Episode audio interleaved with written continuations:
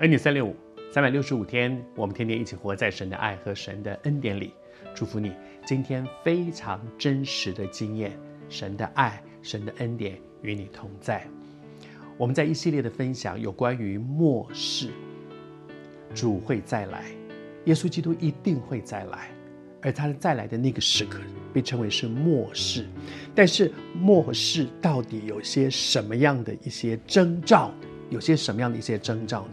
求主帮助我们在神的恩典当中，我们可以很清楚的去分辨，因为有一些是错误的，是假的，是欺骗的。但是，那么真的是什么呢？神再来到底有哪些征兆呢？昨天和你分享的第一个就是说，有人是冒牌的。冒牌，但是我怎么分辨是冒牌的还是真的？回到圣经看，圣经怎么说？合乎圣经所说的，这个就是真的。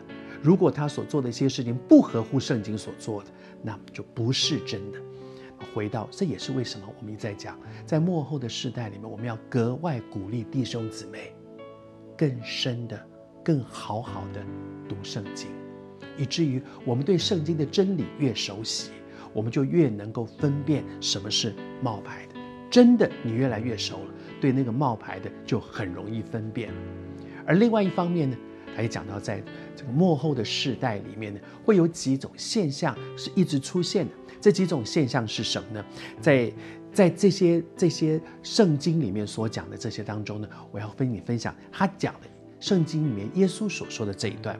他说：“民要攻打民，国要攻打国。”多处必有饥荒、地震，这里面讲到的国要攻打国，民要攻打民，饥荒、地震，其实我们简单的说就是两个大方向，一个叫做天灾，一个是人祸。